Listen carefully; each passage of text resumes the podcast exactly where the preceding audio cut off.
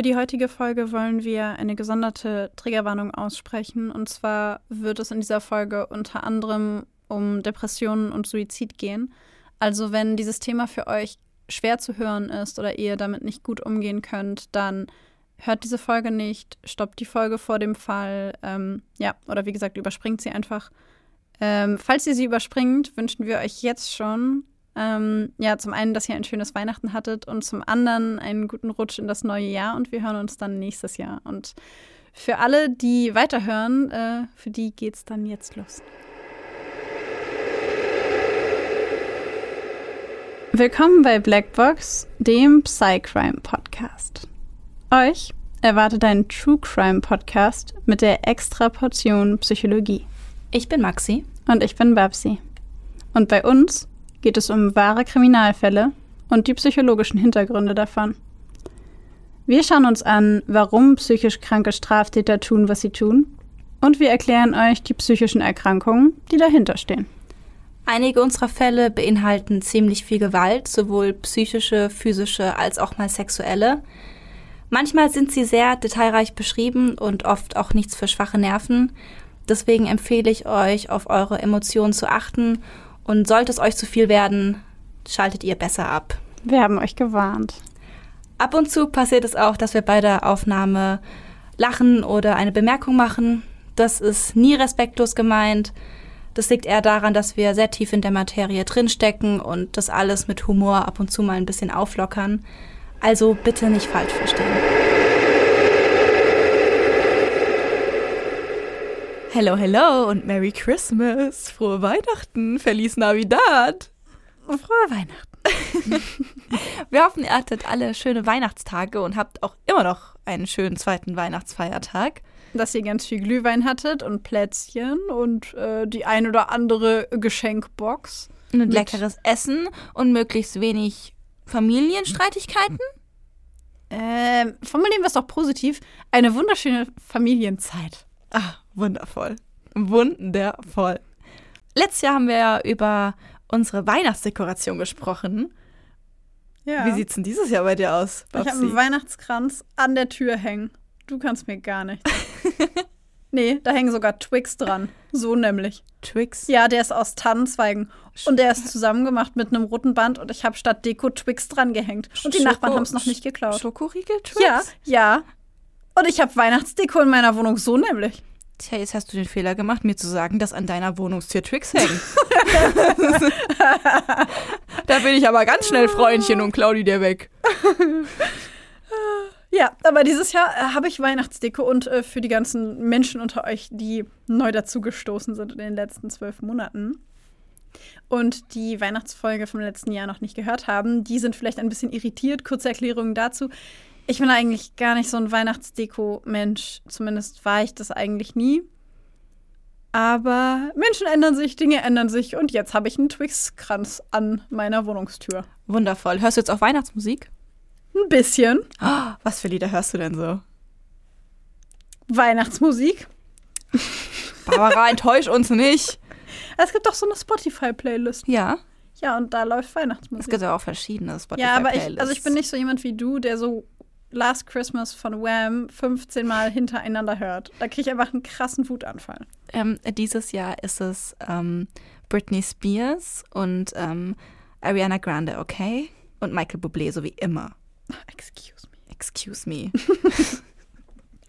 ja, gut, hätten wir das auch geklärt. Äh, wir hoffen, bei euch ist die Weihnachtsstimmung ebenfalls erfüllt von passiv-aggressiver Stimmung wie hier im Studio.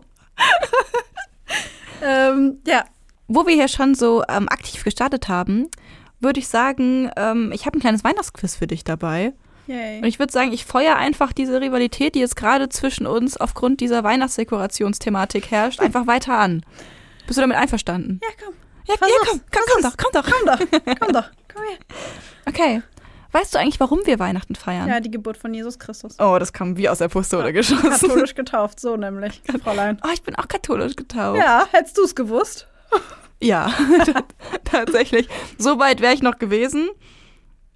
Bei dem zweiten muss ich schon kurz überlegen, also die Frage, die jetzt kommt. Wo wurde Jesus denn geboren?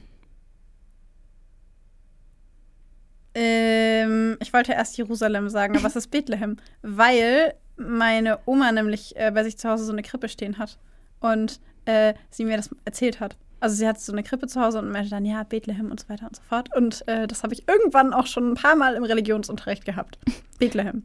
Ihr hört, wir sind nicht gerade sehr bewandert, was ähm, Religion oder die Bibelgeschichten rund um Weihnachten angeht. Ähm, weißt du denn, warum Maria und Josef damals vor 2000 Jahren, rund 2000 Jahren, nach Bethlehem gegangen sind? Mm, tatsächlich ja, weil. Das wusste ich nicht.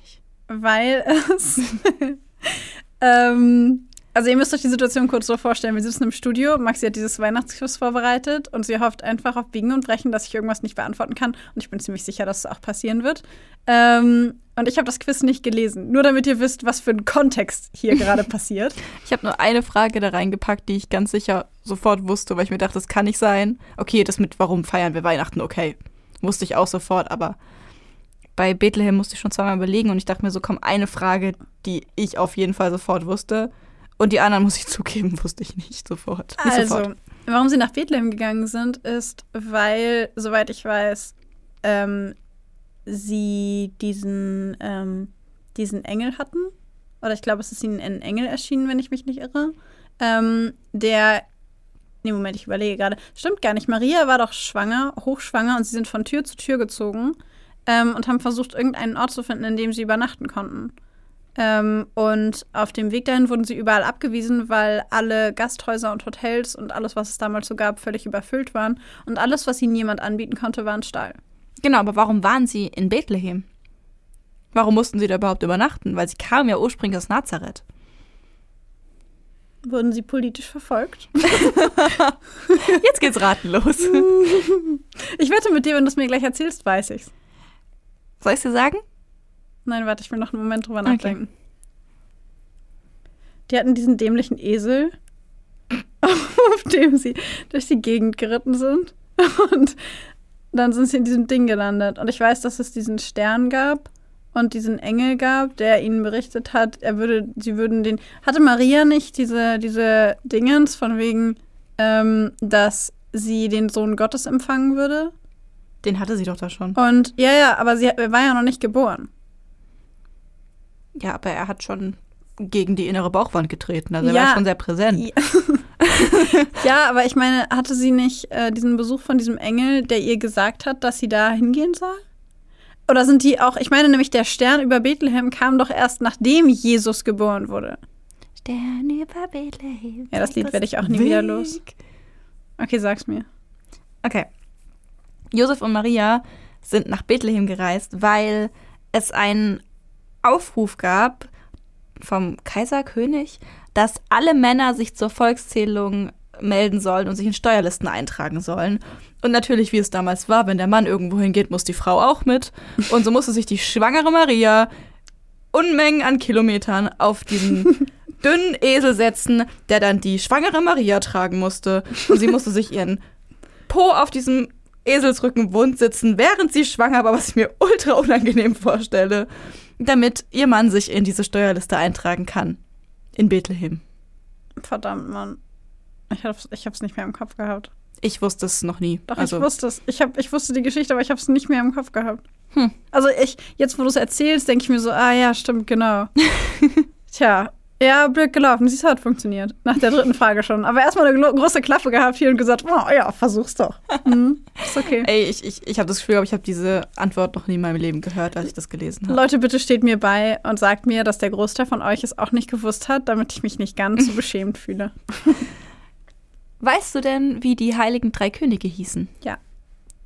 Ähm, Kaspar, Balthasar und Melchior? Ja. Kaspar, Melchior und Balthasar. Mhm. Richtig. Ich hatte irgendwie, das ist richtig dumm, aber ich hatte, mein erster Impuls war Kaspar, Balthasar und Becher. Wie Becher. Und ich war so, das kann doch nicht sein, dass der Becher hieß. Und es ist zwar sehr nah dran, aber ich habe einfach Becher draus gemacht. Ich weiß, ich weiß nicht warum. I don't know. Okay, ich habe noch eine Frage. Mhm.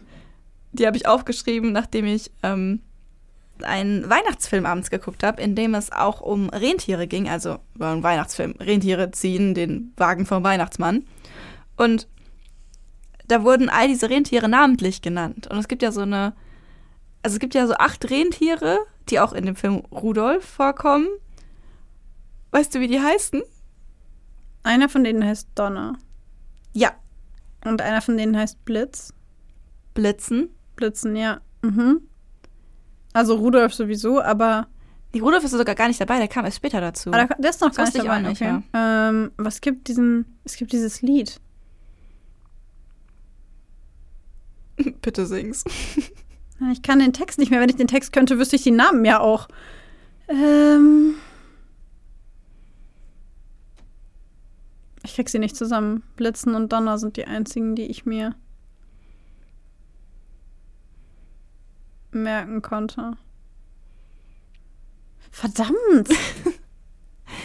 Aber das ist echt schwierig. Aber das ist ja auch keine Allgemeinbildung. Ne? Die anderen waren schon so ein bisschen allgemeinbildungsmäßig, aber das ist ja wirklich. Ja, und ausgerechnet bei der Steuernummer habe ich trotzdem versagt. Das ist aber auch alles andere als eine zauberhafte Weihnachtsgeschichte, dass sie zu einer Steuererzählung dahin mussten. Ah, Okay, sag mir die Namen. Ich wette mit dir, die Hälfte davon denke ich dann wieder, ach ja, stimmt, wie Mhm. man das immer denkt, wenn man sich an etwas nicht erinnern kann. Wirklich. Sind ähm, Dasher und Dancer und Prancer und Vixen, Comet und Cupid und Donner und Blitz. Oh, ich wusste es! Mann! Ja, ich wusste es. Verdammt nochmal. Ja. Das macht mich so traurig gerade. Schreibt uns doch mal, wie viele von ähm, diesen Fragen ihr richtig hattet. Äh, es würde mich tatsächlich sehr interessieren, ob ihr auch wusstet, dass Josef und Maria zur Steuerzählung nach Bethlehem mussten. Und ob ihr auch die Namen von den acht Rentieren kanntet. Also ich finde ja die Geschichte von, ähm, von Josef und Maria klingt so ein bisschen wie so ein deutsches Weihnachtsmärchen. Das Finanzamt ruft auf. Bitte bei Elster anmelden. Aber überleg mal, wenn du, wenn du drüber nachdenkst, wenn du das modernisieren würdest, dann würden, würden die heute so einen Bescheid kriegen vom Finanzamt, was? Und du könntest dich online bei Elster registrieren. Ja, Jesus, eine deutsche Weihnachtsgeschichte. Ach, können wir bitte so ein Drehbuch schreiben oder sowas? Ich das-. Ich weiß gar nicht, ob ich es deutsche Weihnachtsgeschichte nennen würde oder Allmann-Weihnachtsgeschichte, einfach damit dieser Allmann-Vibe besser rauskommt im Titel, weißt du? hm. Naja, aber ich weiß jetzt nicht, ob das Finanzamt nicht einfach, also weißt du, so Steuersystem in Deutschland und so. Also dieser, dieser, dieser deutsche Drang, die Steuern zu zahlen und alles richtig ich, we- zu machen. ich weiß nicht, ob das so ein Drang ist. Ich glaube, die meisten Deutschen würden darauf verzichten, wenn sie könnten. Ich muss sagen, ich spüre den auch nicht so, diesen Drang, Steuern zu bezahlen. Ich spüre den, ich spür den eher als extern. Weißt du, woran ich gerade denken muss? Hm? Ich krieg's nicht aus meinem Kopf gerade.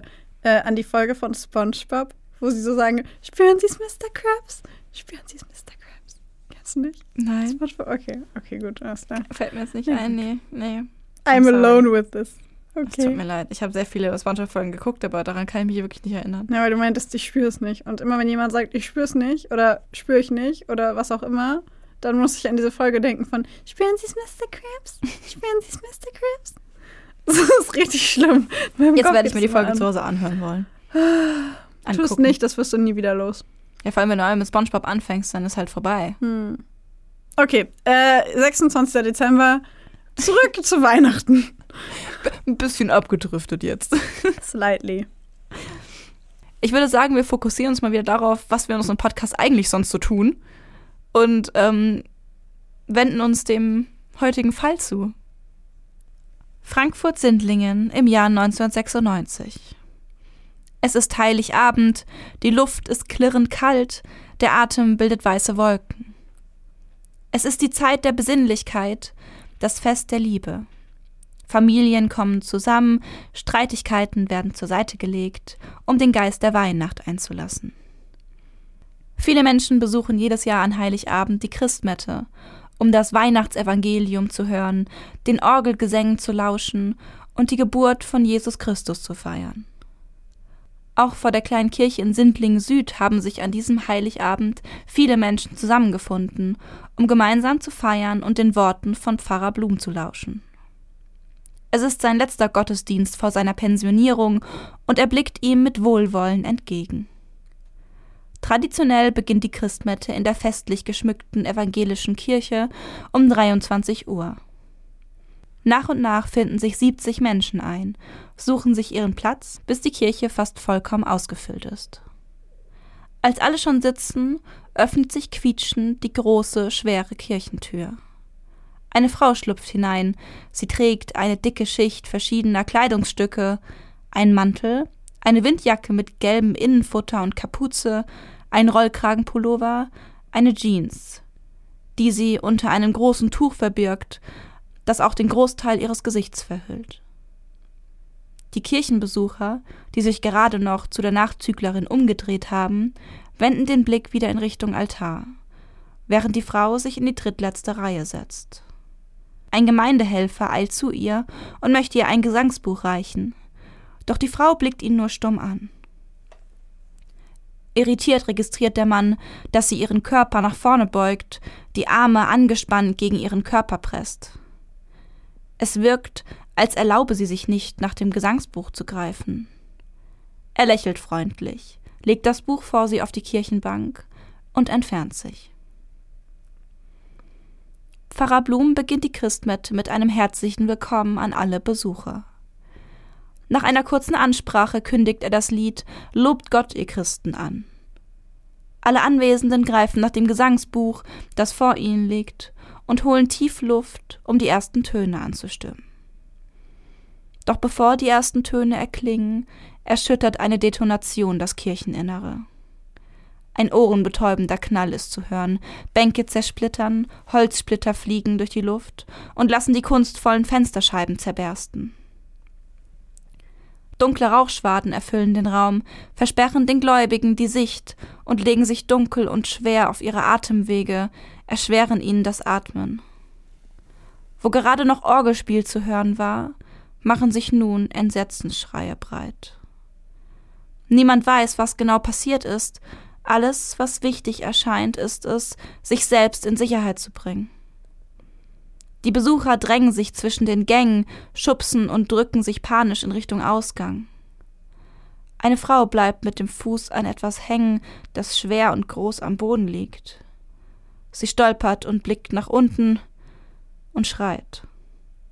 Unter ihr befindet sich ein menschlicher Körper oder auch nur ein Teil davon. Unter all den Trümmern und den Rauchschwaden ist nur schwer zu erkennen, worum genau es sich handelt. Sie sieht Blut, Gewebe, Fleisch. Panisch weicht sie zurück, ihr wird übel. Doch die Menschen hinter ihr drängen nach vorne, drängen in Richtung des Ausgangs. Sie presst die Augen zusammen und springt nach vorne, hastet mit den anderen Besuchern nach draußen in die sichere Kälte. Draußen angekommen, versammeln sich die meisten Menschen vor der Kirche. Manche müssen sich vor Übelkeit hinsetzen, andere stehen unter Schock, wieder andere sitzen auf den Stufen der Kirche und weinen hemmungslos über das, was gerade geschehen ist. Auch Pfarrer Blum ist unter den Anwesenden, er ist tief getroffen von dem, was gerade in seiner Kirche während seines letzten Gottesdienstes geschehen ist. Als die Polizei eintrifft, findet sie ein Ort des Grauens vor. Nachdem die Feuerwehr und Seelsorge informiert wurden, um sich um die schockierten Überlebenden zu kümmern, bahnen sie sich einen Weg durch die Menge und betreten die Kirche. Im Inneren erkennen sie das ganze Ausmaß der Katastrophe. Holzbänke wurden regelrecht zerfetzt, Buntglasfenster liegen in Trümmern. Überall in der Kirche liegen Leichenteile herum. Gewebsfetzen, menschliches Fleisch. Auf den ersten Blick ist nicht zu sagen, wie viele Menschen hier den Tod gefunden haben. Sie beginnen damit, die Leichen zu bergen und finden dabei auch Reste zweier Handgranaten. Es handelt sich um Waffen aus Jugoslawien, Typ M52, gefüllt mit etwa 100 Gramm TNT, ummantelt mit Gusseisen. Extreme Splittergefahr. Diese Splitter sind überall auf dem Boden zu finden. Sie können einem Torso zugeordnet werden, der allem Anschein nach beide Granaten während des Gottesdienstes am Leib trug. Der Körper, zu dem er gehört, wurde jedoch von der Explosion so zerfetzt, dass nicht mehr zu erkennen ist, um wen es sich handelt. In der Rechtsmedizin werden die zerstörten Körperteile einander zugeordnet. Nun ist gut zu erkennen, dass die Explosion in der Sindlinger Kirche drei Todesopfer gefordert hat. Es handelt sich um drei Frauen, wovon eine offensichtlich eine Art Selbstmordattentäterin war. Um eine Identifizierung zu ermöglichen, bemühen sich die Beamten um eine Rekonstruktion ihres Gesichts, das der Öffentlichkeit zugänglich gemacht werden kann und somit Rückschlüsse auf ihre Person erlaubt. Nach einigen Tagen meldet sich ein Mann aus Frankfurt-Taunus. Er sei sich sicher, dass es sich bei der Toten um seine Mieterin Heidrun J. handele. Seit einem Jahr wohne sie alleine in seiner Mietwohnung, sei jedoch seit einigen Tagen nicht mehr dagewesen. Eine Überprüfung bestätigt diese Vermutung. Und die Polizei ist sich sicher. Bei der Attentäterin handelt es sich um die 49 Jahre alte Heidrun J., zuletzt wohnhaft in Taunus, vorher in Sindlingen. Mutter einer neunjährigen Tochter, diese lebt bei dem ehemaligen Partner. Eine psychiatrische Vorgeschichte ist bekannt. So befand sich Heidrun J. wohl erstmalig nach der Geburt ihrer Tochter in psychiatrischer Behandlung, nachdem vermehrt gewalttätige Übergriffe stattgefunden hatten. Nach Angaben ehemaliger Nachbarn sei sie nach einem Streit einmal mit einer Axt in ihre Wohnung gekommen, habe wie im Wahn einen Schrank kaputtgeschlagen und sei dann wieder verschwunden. So habe man sie zu diesem Zeitpunkt gar nicht gekannt. Die Anwohner in Frankfurt-Sindlingen erinnern sich an eine intelligente, kreative, gut gekleidete und fröhliche Frau, die oft auf dem Fahrrad durchs Wohngebiet fuhr und deren lange blonde Haare dabei im Wind flatterten. Dies habe sich jedoch mit der Geburt ihrer Tochter verändert. Während man nach der ersten stationären Behandlung noch die Hoffnung gehabt habe, es würde sich alles in Heidrun Jots Leben zum Guten wenden, wurde diese nur wenige Jahre später jäh zerstört. 1989 schockiert ein schrecklicher Suizid die Gemeinde von Frankfurt-Sindlingen. Der damals 18-jährige Andreas J. wirft sich vor einen vorbeifahrenden Zug und verstirbt nur wenige Sekunden später. Doch niemanden trifft diese Katastrophe mehr als Heidrun J., denn Andreas war ihr Sohn. Ihr Ein und alles, der Mittelpunkt ihres Lebens. Nach der Tragödie zieht die Familie J mit ihrer Tochter Katharina in einen anderen Stadtteil. Sie wollen vergessen, wollen ein neues Leben beginnen. Sie beziehen eine kleine Doppelhaushälfte mit Garten, darin eine rosa Schaukel für Katharina. Heidruns Ehemann Günther freundet sich schnell mit den neuen Nachbarn an, lebt sich ein in dieser neuen Gemeinschaft. Doch Heidrun J. scheint den Verlust ihres Sohnes nicht zu verkraften. Sie zieht sich immer weiter zurück, leidet unter Verfolgungswahn. Es wird berichtet, dass sie fremde Menschen bedroht und geohrfeigt haben soll, in dem Glauben, sie wollen ihr Böses. In dieser Zeit begibt sie sich erneut in psychiatrische Behandlung. Nun, sieben Jahre nach dem Tod ihres Sohnes, kehrt sie zurück. Mit der Absicht, ihr Leben zu beenden und nicht noch ein weiteres Weihnachtsfest ohne Andreas erleben zu müssen, nimmt die Polizei an, dass sie am Tag des Heiligabends noch einmal alle Stationen ihres Lebens abläuft. Die Wohnung, in der sie gemeinsam mit ihrer Familie gelebt hat, das Wohngebiet, in dem ihre Kinder gespielt haben. Den Bahndamm, wo Andreas sich vor sieben Jahren, nur sechs Wochen vor Weihnachten, vor einen vorbeifahrenden Zug warf. Die Ermittler sind sich sicher, dass Heidrun J. nicht die Absicht hatte, andere Menschen in den Tod zu reißen. Stattdessen hatte sie wohl den Wunsch, ihre letzten Momente im Gottesdienst zu verbringen. Sie habe die Kraft der an ihrem Körper befestigten Granaten unterschätzt, heißt es. Dass Heidrun J. jedoch den Tod oder zumindest schwere Verletzungen der Menschen, die sich in ihrem nächsten Umfeld befanden, in Kauf genommen haben muss, ist unbestreitbar. Das Selbstmordattentat auf die Christmette ist ein Ereignis, das den Menschen in Frankfurt-Sindlingen auf grausige Weise im Gedächtnis bleibt. Auch in den folgenden Jahren werden immer wieder Gottesdienste zum Gedenken der Opfer gehalten, die heilige Christmette hält inne, um eine Schweigeminute zu ermöglichen. Die Blumen, die von Angehörigen und Anteilnehmenden vor der kleinen evangelischen Kirche in Sindlingen unmittelbar nach der Tat abgelegt wurden, sind mittlerweile zwar verblüht, die Kerzen gelöscht, das Andenken an die Opfer jedoch bleibt in den Köpfen der Menschen bewahrt.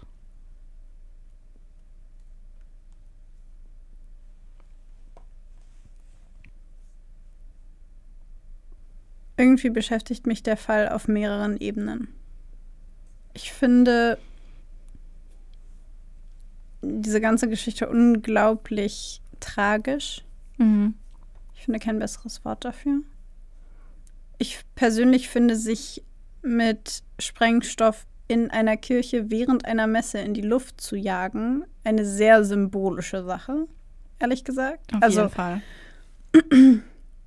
versteht mich nicht falsch. Ähm, ich will gar nicht sagen, dass ich das irgendwie cool finde oder so, aber ich finde das sehr ausdrucksstark.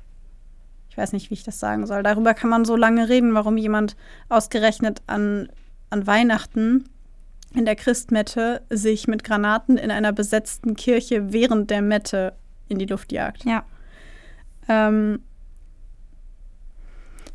und ich habe die ganze Zeit darüber nachgedacht, weil sie ja eine psychiatrische Vorgeschichte hat, ob sie, hätte sie das überlebt, schuldfähig gewesen wäre oder nur vermindert schuldfähig oder schuldunfähig.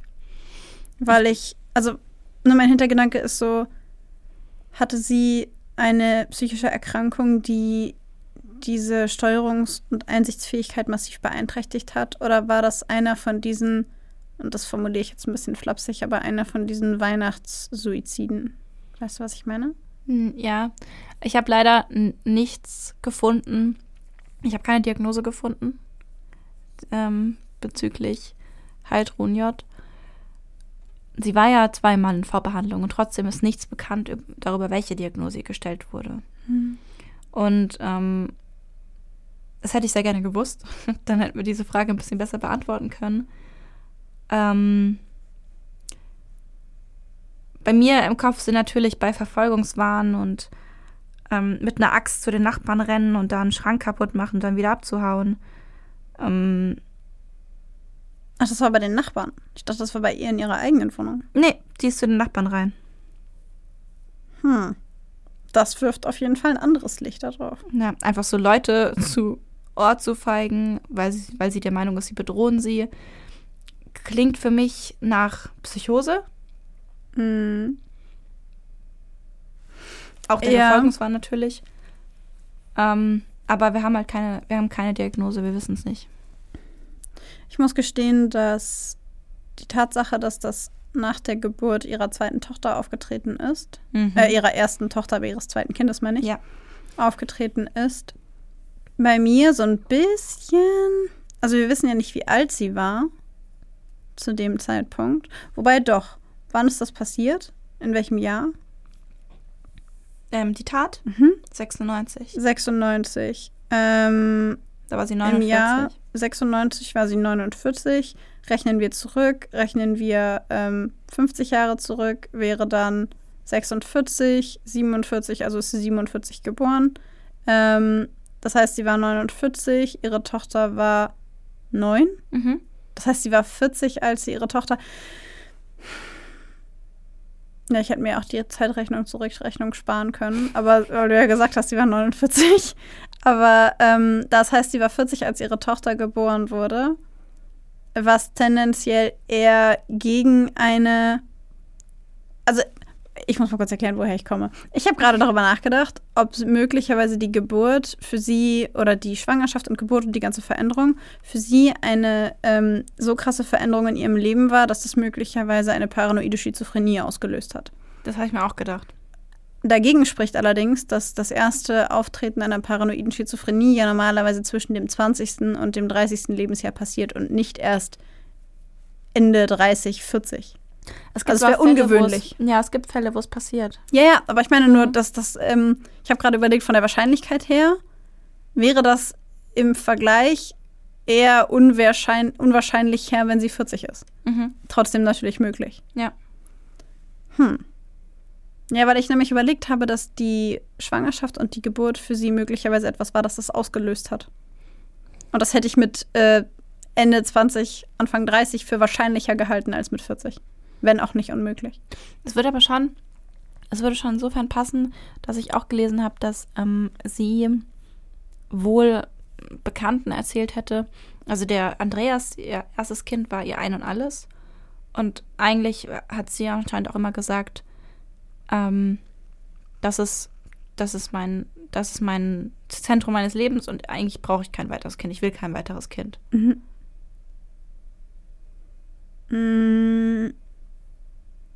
Ja, aber jetzt, Moment, jetzt können wir ja doch umrechnen. Ihr Sohn ist 1989, hat er sich das Leben genommen. Mhm. Und wenn das Ganze 1996 gespielt hat und ihre Tochter war neun, hat sie ihre Tochter schon bekommen, bevor ihr Sohn Suizid Ja. begangen hat. Das würde eigentlich nicht, also das heißt, ihre Tochter war auf jeden Fall nicht dafür da, um den Suizid zu kompensieren. Nee, das auf keinen Fall. Ja, weil das habe ich gerade überlegt, als du Mhm. meintest, ich will eigentlich kein zweites Kind, dachte ich gerade vielleicht, ne?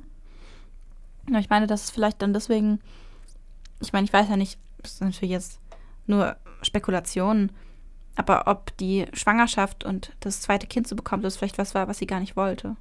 Ah, du meinst, dass es gar nicht geplant war? Und dass deswegen vielleicht eine extremere psychische Belastung war. Mhm. Oder eine extreme psychische, psychische Belastung war Mhm. für sie. Verstehe ich. Also dieses ähm, den Schrank mit einer Axt kaputt machen. Ich dachte ja erst, das wär, hätte sie in ihrer eigenen Wohnung gemacht. Mhm. Und da hätte ich gesagt, ja. Also da können wir jetzt auf jeden Fall über eine Impulskontrollstörung sprechen. Wenn du deinen eigenen Schrank mit einer Axt zertrümmerst, weil du wütend bist, können wir auf jeden Fall darüber reden, dass du ein Wutproblem oder ein Emotionsregulationsproblem hast. Wenn du das bei deinen Nachbarn machst, spricht das für mich auch eher für Wahn. Total, also für mich hört sich das ganz stark nach Wahn an. Ja, wobei der Suizid in der Kirche am Anfang der Christmette um 11 Uhr abends, nachdem sie alle Stationen nochmal abgegangen ist. Woher wusste die Polizei das eigentlich? Ähm, eine Anwohnerin hat sie beobachtet, wie sie, ähm, also hat sie, die Anwohnerin hat berichtet, sie hat eine Frau ähm, gesehen, die mit so einem Tuch verhüllt irgendwie ganz komisch, weird durch das Wohngebiet gelaufen ist. Und sie Hm. kannte sie nicht und anscheinend kennt man sich in Sindlingen. ähm, und da hat dann die Polizei hat daher angenommen, dass das die Heidrun J war, die vorher Verstehe. schon unterwegs war. Ja, das ist in so kleinen äh, Dörfern und Wohnorten Mhm. und so. Da brauchst du keine Alarmanlage, du hast die Nachbarn. Echt so. ähm, okay, also, ja, aber ich weiß nicht, ob das für mich nicht eher klingt nach, also nur mal so rumgesponnen, dass ich halt denke, okay, vielleicht hatte sie eine Psychose vorher ähm, und hatte all diese Dinge gemacht, Leute geohrfeigt, etc., etc., weil das sich schon sehr nach so Wahn anhört und Psychose anhört. Aber vielleicht war ihr, war es an dem Tag auch einfach so, dass sie wusste, dass sie krank ist, weil sie halt diese Psychose hat und sie wusste, dass ihre Tochter bei ihrem ehemaligen Mann oder Ex-Mann Mhm. oder wie auch immer lebt und dass sie dieses Weihnachten alleine verbringen wird. So wie die Jahre davor auch. Und vielleicht ist sie einfach an den Punkt gekommen, an dem sie gesagt hat, sie kann das nicht mehr. Dass Ja. es halt nie wieder gut wird. So, weißt du, was ich meine? Was ich mich auch gefragt habe, ist, ob es nicht möglich wäre, ähm, dass sie vielleicht, was ich wahrscheinlicher halte, als dass eine Schizophrenie so spät einsetzt, dass sie vielleicht eine, eine Wochenbettdepression oder eine Wochenbettpsychose hatte Mhm. zu dem Zeitpunkt. Mm, Wenn so eine Wochenbettpsychose, ich meine, die Psychose an sich hält ja nur einige Tage im schlimmsten Fall, ähm, aber kann sich ja zu einer postpartalen Depression Mhm. manifestieren. Und wenn sie nicht behandelt wird, das kann ja dann wirklich auch Jahre bleiben. Mhm. Ähm, was dann halt passen würde, wenn es eine Psychose gewesen wäre, dass sie eben kurz nach der Geburt dann eben dieses gewalttätige Verhalten zeigt. Sind jetzt alles Spekulationen, ne? So wie immer. ähm, keine gesicherten Diagnosen hier. Wollen wir auch nicht machen. Ähm, und dass sich das dann eben, vielleicht dadurch, dass es vielleicht nicht richtig behandelt wurde, zu einer postpartalen Depression entwickelt hat. Und dann stirbt auch noch der Sohn. So ihr Schatz, ihr Ein und alles. Ja, Ich, also ich habe vorhin auch über eine, eine ähm, postpartale äh, Depression nachgedacht und über eine Psychose im Wochenbett. Allerdings sind ja die psychotischen oder die Verhaltensweisen, bei denen wir denken, dass sie psychotisch sind, später auch aufgetreten, oder nicht? Mm, Ja, die sind. Die sind aber dann, also so wie ich das, ich weiß, die von denen ich weiß, von denen ich in der Recherche erfahren habe, waren die kurz nach der Geburt der, Mut der Tochter. Ah, und danach nicht mehr. Danach erst wieder, nachdem der Sohn tot war. Aber das würde doch eigentlich gegen eine klassische postpartale Psychose sprechen, weil die ja eigentlich hauptsächlich bedingt ist durch die hormonellen Veränderungen. Ja, genau. Das ist, also meine Theorie ist jetzt, sie ist jetzt vielleicht ein bisschen arg weit hergeholt, aber meine Theorie ist gerade, dass es eine postpartale Psychose war in den ersten Tagen, was in diese Hormonveränderung passen würde, die nicht behandelt wurde, dann eine postpartale Depression daraus geworden ist, Mhm. die sich manifestiert hat, Mhm. dann der Sohn gestorben ist Mhm. und dieser und diese, dieser Schicksalsschlag sie so sehr getroffen hat, dass es diese depressive Symptomatik noch mehr verstärkt hat. Und ich frage mich, ob es dann nicht möglich ist, dass sich die Depression zu einer schweren Depression mit psychotischen Zügen entwickeln Ich bin, konnte. genau das ist der Punkt. Ich bin so lange bei dir, wie wir von einer Chronifizierung einer Depression sprechen. Aber das, was für mich schwierig ist, äh, schwierig ist, ist die Frage nach der Psychose zwei Jahre nach der Geburt. Mhm. weil mir jetzt nicht bekannt wäre, ich mag mich aber irren, ähm, mir nicht bekannt wäre, dass du bei einer ähm, Wochenbettpsychose zwei Jahre später äh, durch einen Schicksalsschlag wieder diese Symptome bekommst. Also Depression ja, aber psychotisch wirst. Meine Theorie war ja nicht, dass, dass die, die, die Depression mit psychotischen Episoden, die hätte dann in meinem Kopf gerade nichts mehr mit der Geburt oder mit der Wochenbettpsychose zu tun, sondern wäre ausgelöst dadurch, dass die, dass die Symptomatik schon da war und dann dieser extreme Schicksalsschlag kam, wo sie schon vulnerabel war und sich die dann entwickelt zu einer Depression mit psychotischen Episoden. Ja, und diese psychotischen Episoden, Ja. die machen mich so ein bisschen, ah, weiß ich nicht, weil sie, weil sie halt einfach schon so in Anführungszeichen alt war. Ja, aber die, die Depression mit psychotischen Episoden kann, die kann ja nie im Alter kommen. Ja, aber eine Psychose in einem hohen Alter, wenn du sie vorher nie hattest, also je älter du wirst, ohne eine Psychose zu haben, desto unwahrscheinlicher ist es, dass du eine bekommst. ja, Zumindest aber ist dann war sie vielleicht schon vulnerabel. War sie auf jeden Fall dann ja schon. Aber hätte, wenn sie immer vulnerabel gewesen wäre, das dann nicht schon auftreten müssen zwischen ihrem 20. und 30. Lebensjahr Ich meine vulnerabel wegen der postpartalen Depression in meiner Theorie. und der Psychose? Nee, da, ja, und der Wochenbettpsychose, aber hauptsächlich wegen der postpartalen Depression. Weswegen sie schon vulnerabel war. Also ich, ja, aber in meinem Kopf ist man, wenn man äh, Depressionen hat, nicht, aber vielleicht mache ich da auch einen Denkfehler, ist man nicht vulnerabler für eine Psychose. Also auch wenn sie, weil in meinem Kopf ist die Psychose etwas, das nach der Geburt nur mit dieser hormonellen Umstellung zu tun hat. Mhm. Etwas, das danach eigentlich nicht mehr auftritt, es sei denn, du bekommst nochmal ein Kind, dann könnte es passieren. Wegen dieser hormonellen Umstellung. Wenn du einen krassen Schicksalsschlag hast, tue ich mich einfach schwer damit, diese Enden wieder zusammenzupacken und zu sagen, dann kannst du, wenn du das aufgrund einer Wochenbettpsychose eben schon mal psychotisch warst, könntest du es wiederbekommen durch einen Schicksalsschlag ohne irgendeine hormonelle Umstellung. Und Ja. damit tue ich mich schwer. Weißt du, was ich meine? Ja, aber theoretisch kann ja jeder von uns spontane Psychose bekommen. Ja. Schicksalsschläge können eine Psychose auslösen, ohne dass irgendeine Krankheit zugrunde liegt. Das kann einfach spontan passieren. Das kann einmal in deinem Leben passieren, du hast es nie wieder. Absolut. Ich halte es einfach nur für so. In meinem Kopf ist das statistisch einfach so unwahrscheinlich, weil Das sie ist ultra schon, unwahrscheinlich. Weißt du, was ich meine? Weil sie so, in Anführungszeichen, bitte versteht mich nicht falsch, aber für den Beginn einer Psychose ist sie, so, ist sie zu alt eigentlich. Für den Beginn einer Schizophrenie ist sie zu alt. Ja, okay. Für den Beginn einer Schizophrenie wäre sie zu alt. Und für mich ähm, ist Depression mit psychotischen Elementen, also das ist so selten. Also ich glaube, es ist sogar, also ich meine, wahrscheinlicher hätte ich eine, eine manisch, also so eine bipolare Störung mit Psychose insgesamt gefunden. Nicht bei ihr, weil die Symptome nicht passen, aber selbst die bipolare Störung mit äh, psychotischen Episoden ist ja schon super selten. Und dann eine, Depress also eine Depression zu bekommen mit psychotischen Episoden, die Wahrscheinlichkeit erscheint mir einfach so gering, aber vielleicht ist es wirklich so gewesen. Ja, die, die ist ultra gering. Das ist ja auch voll in den Haaren herbeigezogen, was ich hier grad, mit was ich hier gerade komme. Aber irgendwie haben sich diese Gedanken bei mir aufgebaut, während ich den Fall geschrieben habe. Und ich dachte mir so, könnte es vielleicht sein, dass. Hm. Also so als Möglichkeit, ob es das. Ich meine, wir werden es niemals wissen. Wie gesagt, das ist keine feste Diagnose. Ich, das kann gar keine feste Diagnose sein, aber das habe ich mir, das waren meine Gedanken dabei. Also ich verstehe, wo du herkommst. Ich verstehe, wo du herkommst. In meinem Kopf ist einfach nur die Statistik und die Statistik sagt so, oh, das war schon sehr unwahrscheinlich. Ja, Maxi, jetzt beruhig dich aber mal, ne? Ja, Immer, so. immer langsam mit den jungen Pferden. ja, ja, genau. Aber ich verstehe, wo du herkommst. Ja. Weiß, man, weiß man was über die, weil das, ähm, da haben wir jetzt gar nicht drüber geredet, aber weiß man was über die beiden Frauen, die dabei umgekommen sind? Ähm, ich weiß nur, dass die eine ähm, anscheinend Künstlerin war Hm. von Beruf und, ähm, und dass ihr Sohn am nächsten Tag dann die Gedenk, den Gedenkgottesdienst besucht hat und anscheinend dann in der, auch in der drittletzten Reihe saß, so wie dann seine Mutter und Oh Gott. Ähm, dann anscheinend dann Zusammenbruch hatte. Mehr weiß ich nicht.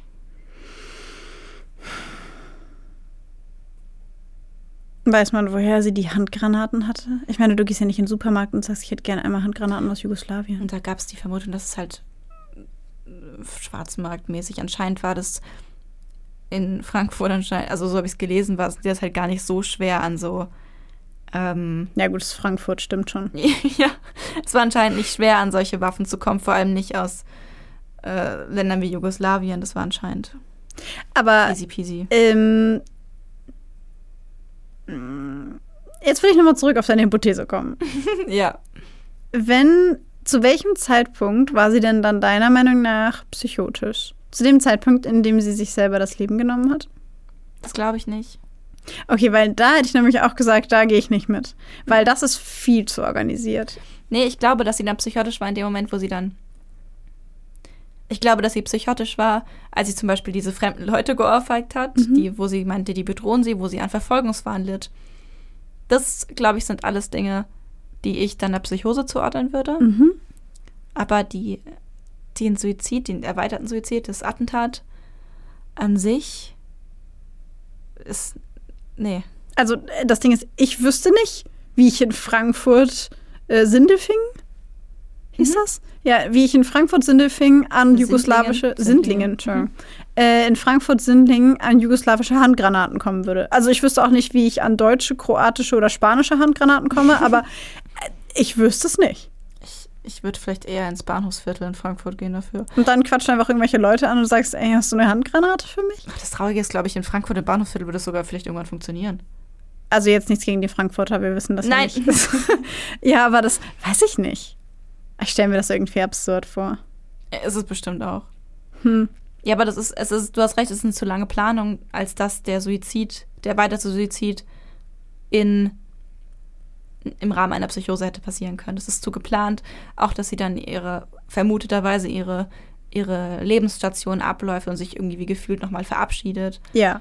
Ähm, und außerdem ist es, also ich sage jetzt nicht, dass ich es dass ich's gut finde oder nachvollziehbar finde, aber es ist irgendwie ja nachvollziehbar, dass sie die Station abläuft und dann am Ende beschließt zu gehen und zwar bevor der Heiligabend vorbei ist, den sie allein verbringen würde. Weißt du, was ich meine? Also es ist irgendwie, ich, ich sehe den Sinn darin für sie, obwohl ich es natürlich alles andere als verständlich, äh, als gut heiße oder verständlich finde oder sowas. Weißt du, was ich richtig traurig finde? Hm? Also vielleicht bin ich da auch gerade ein bisschen. Aber sie ist den ganzen Abend an diesen Stationen lang gegangen. Und ähm, von einer Station zur nächsten, da wo sie ihre Kinder, ihr erstes Kind geboren hat oder wo sie am Anfang gewohnt hat mit ihrem Mann, ähm, dann wo sie gewohnt hat mit ihrer Tochter, wo ihr Sohn sich das Leben genommen hat. Und sie ist all diese Etappen abgegangen und ich musste gerade so ein bisschen ich hatte gerade so ein bisschen das Bild im Kopf, dass sie quasi die ganze Zeit die Geister von ihrer Vergangenheit abgegangen ist Mhm. und die Menschen, die ihr mal wichtig waren und das Leben, das sie mal geführt hat, das ihr mal viel bedeutet hat, mit den Menschen, die ihr mal viel bedeutet haben und sie ähm, ja im Grunde ja Abschied, hast du ja gerade schon gesagt, Abschied genommen hat von diesen Orten, aber auch sich auf so brutale Art und Weise vor Augen geführt hat, was sie mal hatte und was es mal gegeben hat und woraus ihr Leben mal bestand. Und ich finde die Vorstellung, so beängstigend, ehrlich gesagt, dass sie in einer Psychiatrie gewesen ist, in der sie mit Menschen und Therapeuten gesprochen hat, die versucht haben, ihr zu helfen. Mhm. Und dass das jemand war, den andere Menschen getroffen haben und kennengelernt haben und den andere Menschen als gut gekleidet und kreativ bezeichnen. Und dass diese Frau an einem heiligen Abend irgendwann im Jahr 1996 durch ein Wohnviertel läuft und in ihren Händen Handgranaten hält. Und dass, dass das Leben, das mal so angefangen hat, für sie so endet. Ich meine, wir haben das bei so vielen Fällen. Ich weiß auch nicht, warum Ja. mir das bei diesem Fall so unglaublich klar hervortritt. Ich glaube, weil dieser Prozess von wegen diesem Abschied nehmen von den verschiedenen Orten hat irgendwie nochmal so einen Charakter von dran erinnern, wie es mal war. Ja, und ich finde es einfach sehr beängstigend, wenn du dir vorstellst, dass du heute Menschen triffst, die du magst und die du vielleicht, weiß ich nicht, mit denen du dich gut verstehst, mit denen du einen Wein trinken gehst. Und in 20 Jahren liest du in der Zeitung von irgendeinem Attentat in einer Kirche und du wirst nie erfahren, dass es die Person war, mit der du vor 20 Jahren mal einen Wein getrunken hast, aber es ist dieselbe Person. Ja. Das ist wieder so eine ultra tragische Geschichte. Aber es passt, finde ich, ähm, lass mich das kurz erläutern, warum. Ich finde, es passt zu Weihnachten. Moment.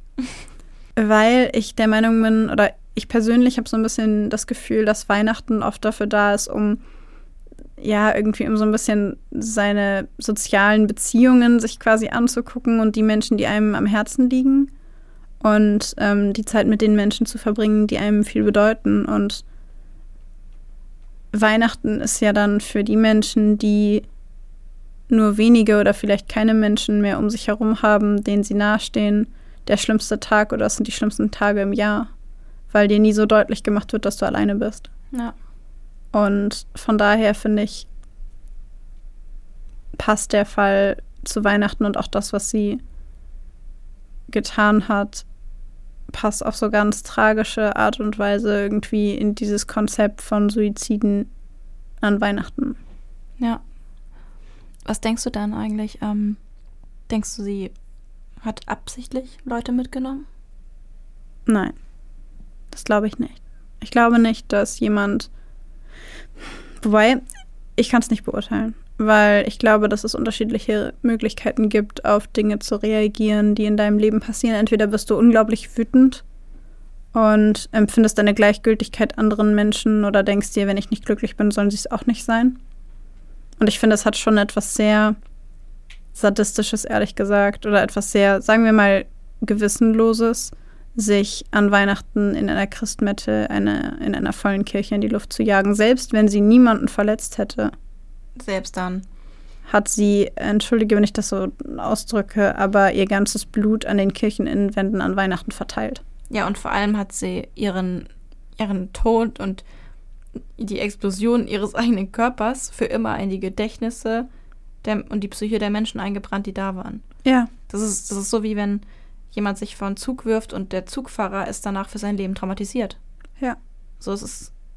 Das ist halt, ähm, ja, und aber das finde ich ist nochmal ein Unterschied, weil sich vor einen Zug zu werfen, finde ich in Anführungszeichen noch nachvollziehbarer, in Ja. Anführungszeichen, weil du traumatisierst eine Person. Das ist furchtbar.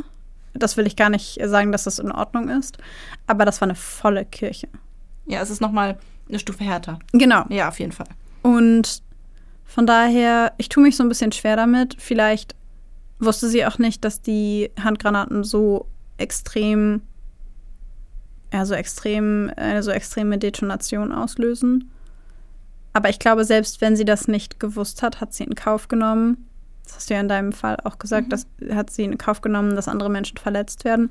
Und sie hat in Kauf genommen, dass 70 Menschen an Weihnachten Zeuge davon werden. Ja. Und das ist etwas, das ich schon sehr, sehr hart finde, ehrlich gesagt. Ich habe bei ihr irgendwie so ein bisschen das Gefühl von aufgegeben haben und Gleichgültigkeit. Und ich glaube, ich sage auch nicht, dass sie absichtlich Menschen mitgenommen hat. Aber ich glaube, ich sage, dass es ihr auch egal war, dass sie es tut. Ja. Ja, ich weiß, was du meinst. Dass sie okay damit war, andere Menschen zu töten. Ja. Ich finde halt, dass sich an Weihnachten in der Kirche, also das finde ich halt so unglaublich. Also ich meine, seien wir mal ehrlich, das hätte sie ja auch überall anders machen können. Aber sie wollte ja offensichtlich, dass Leute das mitbekommen. Sie wollte offensichtlich, dass das jemand sieht. Und wenn du komplett gleichgültig bist, dann brauchst du dafür auch nicht in die Kirche zu gehen. Hm. Vielleicht wollte sie, dass jemand sieht, wie sehr sie leidet. Ja, oder wie du gesagt hast, sie wollte tatsächlich die letzten Momente in einer Christmette verbringen. Mhm. Aber dann setzt sich doch in die allerletzte Reihe ganz weit weg von allen anderen Menschen, um sicherzugehen, dass wirklich niemandem was passiert. Und selbst dann wäre es ja nicht mal sicher, ja. Nein, wäre es nicht, aber Mhm. das hat sie ja auch nicht getan. Ja, nicht, ja, eben, nicht mal das, sie hat sich einfach halt neben, neben andere Kirchenbesucher gesetzt. Ja. Und es ist halt schon.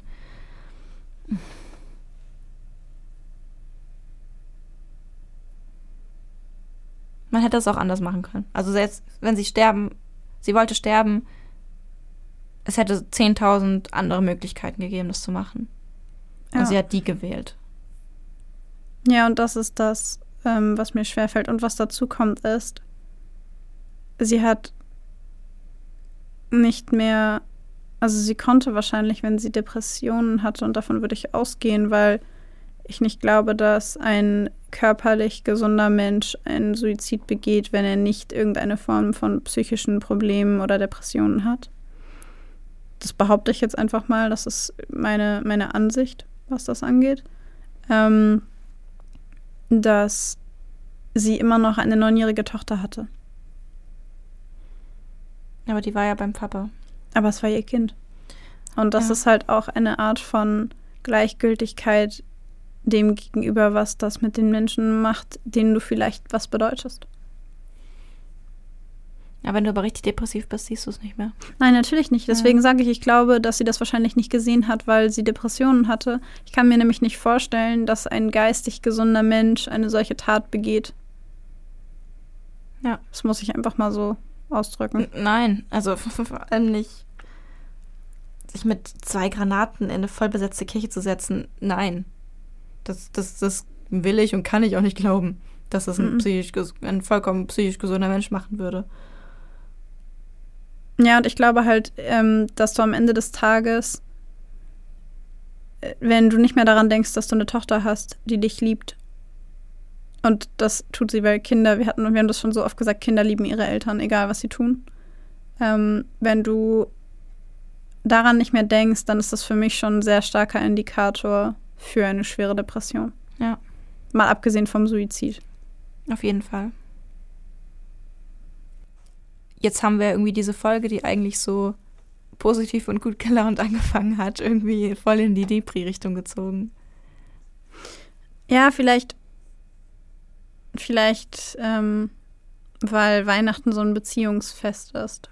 Und letztes Jahr hatten wir eine sehr brutale, eine sehr brutale Beziehungstat an Weihnachten. Oh ja, stimmt. Und dieses Jahr haben wir einen erweiterten Suizid an Weihnachten. Und sowohl das eine als auch das andere hängt ja irgendwie mit Beziehungen und mit Alleinsein oder mit der Familie sein zusammen.